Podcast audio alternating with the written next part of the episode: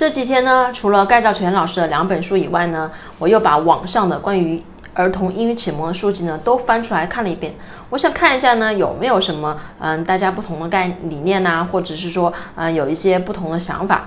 那么我看的书呢，它有廖彩杏的《用有声书轻松听书英语力》，有松居直的《幸福的种子》，啊有吴敏兰的《轻松培养孩子的英语好感度》，还有绘本一二三用五感玩出宝宝的英语好感度。还有汪培挺的《培养孩子的英文耳朵》，还有《为故事长大的孩子》。那我看完这些书以后呢，我才发现原来这就是网上英语启蒙最常见的三大书单，廖丹、汪丹、吴丹的来源。那每本书呢，其实都很详细的介绍了英语启蒙绘本的书单的选择。我们先从三位作者的经历来看一下。吴敏兰老师呢，他是美国哈佛大学的双语教育硕士，后来呢，他回到台湾自己做教育机构。所以啊，书中除了绘本的推荐外呢，他还介绍了很多给孩子如何讲绘本的一些技巧。如果说你对不知道该怎么给孩子讲绘本呢，你完全可以参照这本书去进行。汪贝婷老师的两本书呢，他基本上都是基于自己儿女的成长故事，嗯，以自己的儿女呢作为案例，在他自己给儿女做英语启蒙的大方向呢是正确的，但是呢。这整本书都是以他自身养育孩子的经验出发，所以呢，专业程度上面还是有欠缺的。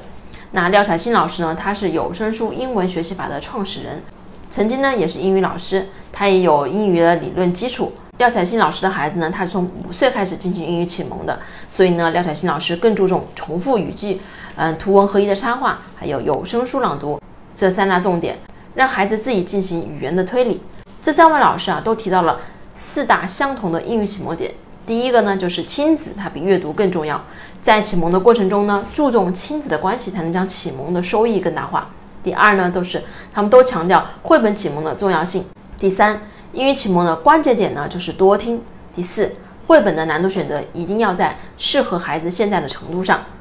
那如果你问我，你会选择哪一套书单给孩子做英语启蒙呢？那我会告诉你，我一套都不会选。如果说你想用绘本给孩子做英语启蒙，那么这三大书单你选择任何一套，其实带来的效果都是差不多的。那么大家呢不应该去纠结说我应该选哪一套，你更应该明白英语绘本对英语启蒙的效益到底大不大呢？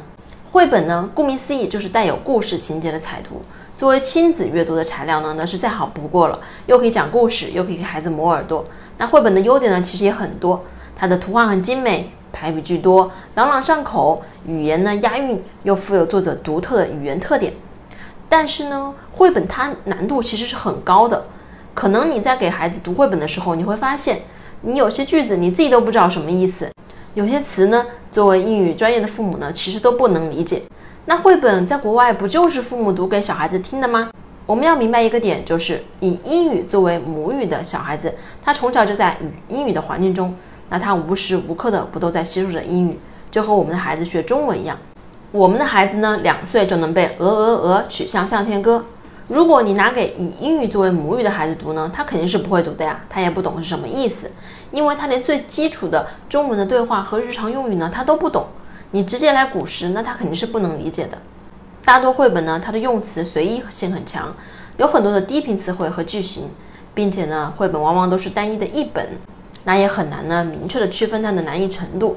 很多句型和词汇呢，都很难重复出现。绘本呐，其实就相当于中文中的古诗词。如果你连日常的语言积累都没有的话，怎么能欣赏古诗词呢？相比下来呢，分级阅读呢，它会更适合零基础的孩子作为英语启蒙。分级阅读的优点呢，就是以文字为重点，难度呢是由易到难，从最初的一个单词、两个单词到后面的一句话、两句话。更适合零基础的孩子。分级阅读呢，一般都是几百本一套，也省去了父母挑选的时间，只需要按照一级一级进阶即可。那绘本应该如何带入到英语启蒙当中呢？按盖兆全老师的话来说呢，绘本呢可以作为一个点心加入到孩子的英语启蒙当中。当你的孩子呢有了一定词汇量的基础上，再加入是更好的。如果说你一开始就上来给孩子读绘本，那孩子呢，他也就像听天书一样。当孩子有了三五百词汇量的时候，再开始引入一些简短的小绘本，最后呢，再引入大开本的绘本和分级阅读呢，可以同时进行。如果说你对孩子英语启蒙呢还有什么疑惑，我建议大家可以直接看盖兆全老师《做孩子英语最好的启蒙规划师》这本书。那么我们上面所讲到的几位老师的关于绘本书单的选择呢，我觉得这个可以作为一个补充就可以了。